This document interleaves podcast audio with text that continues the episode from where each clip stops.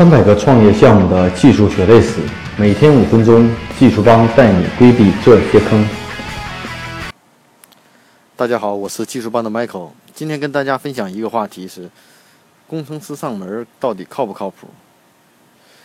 那我们知道，我们之前聊过外包，聊过众包，聊过技术 VC，聊过这种租用技术部等各种新型的这种技术服务方式，都是为了解决创业初期缺少技术人员、缺少技术合伙人的问题。那我们是不是也有这样的情况发生？呃，当我们的这个技术团队也好，或者临时也好，我短缺一两个工程师，那这种短期的工程师上门的服务到底靠不靠谱呢？那目前市面上的有一家公司叫实现网，就是做的这种利用工程师业余时间啊上门给你服务，一小时的时薪在五百到一千块钱左右啊，一天呢一天在五百到一千块钱左右。啊，然后到你的公司去来服务，由一些专业的这种服务工呃技术工程师，利用业余下班的时间或周末的时间，那这种模式到底靠不靠谱呢？或者哪些企业比较适合这样的方式呢？那首先呢，我们从市场需求来说，我相信很多企业都会面临这样的问题：短期内需要一个全职的或者一个工程师或几个工程师帮我临时解决项目开发的问题，啊，那这样的话呢，其实找短期的这种工程师的雇佣呢。呃，那这种方式呢，可以说一个不错的方式，但是这里有一个问题，就是这种工程师只是利于业余时间、周末和晚上的时间去来工作，那对工程师的工作效果和工作能力的评估变成了一个极其关键的事情。那呢？目前这样的平台呢，会说我的工程师是经过各种的筛选，经过各种的认证，但实际上这个工程师到底是是否适合你现在的这种项目开发，我觉得这件事情可能只有你自己清楚。也就是说，在使用这样的这个服务前提下，你可能必须清楚你对工程师的要求和诉求，以及他的工作任务的量化，否则来了以后很难去评估结果。可能是按照时间来走的话，我们大家会觉得可能费用会在一定时间内并不一定能达到我们预期的效果。那当然了，这种方式出来以后，呃，很多公司也都在使用使用这样的服务，说明这种服务方式还是存在的，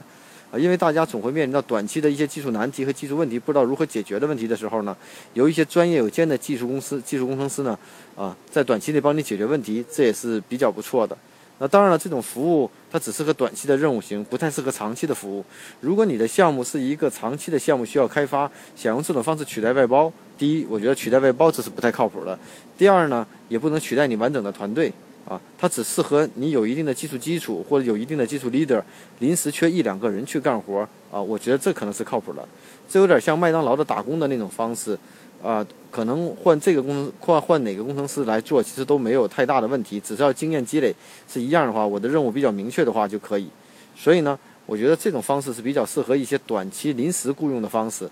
那这类工程师去哪去找去呢？那至少从目前实现网来看，它是来自于各种的这种互联网公司，有过很多年经验的各类的工程师来组成的。那首先对人才的选择和能力的区分变成了一个关键的事情。那呢，直线网呢说是他做完成了这一步，但实际上，在具体的项目中，我觉得我们自己应该有明确的这种需求。如果大家对这个方式不能评估的话，我觉得这样选人的话，可能不一定能达到我们预期的效果啊。那这种方式呢，就目前发展看来，国内的呃，除了这样的公司以外，其他的很少有做这样的服务方式，看来还是一个小众市场的需求，因为。从几点来分析呢？大家如果不缺资金的话，都尽可能希望找一个全职的工程师，宁可招一个人，啊，这是我们很多人的这种最初的选择。不缺钱情况下，大家都愿意去招人，因为我们并没有严格的人头的预算，并不像大的这种国企也好，大的外企也好，它的每年的 high count 人头预算是固定的，所以说某些服务必须得选择外包，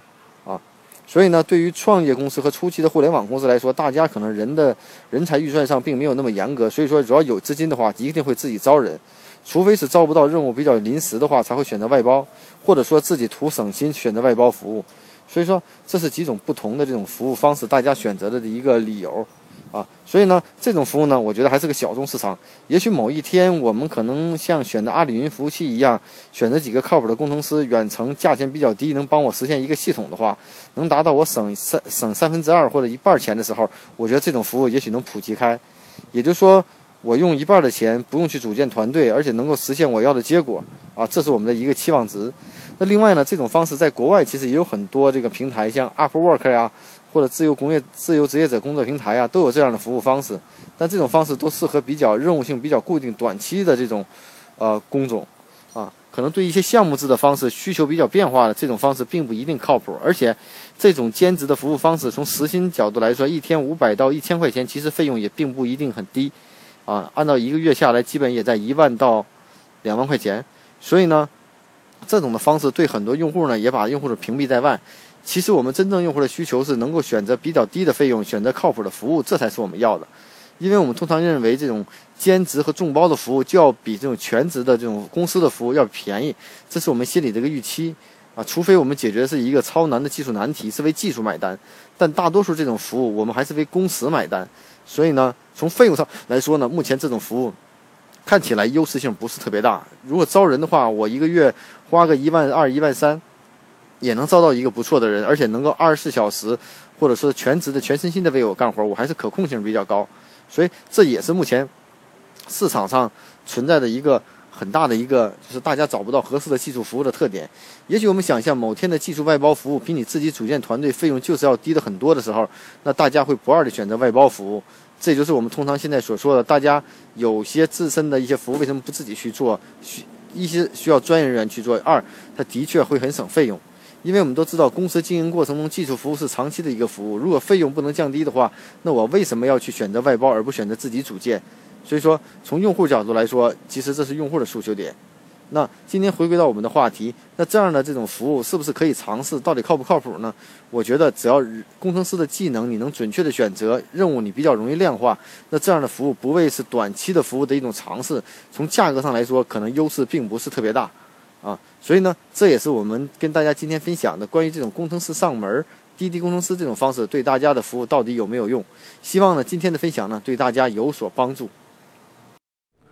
大家可以关注我们的微信公众号“技术帮零零幺”汉语拼音“技术帮零零幺”，可以获得更多关于录音的文本内容。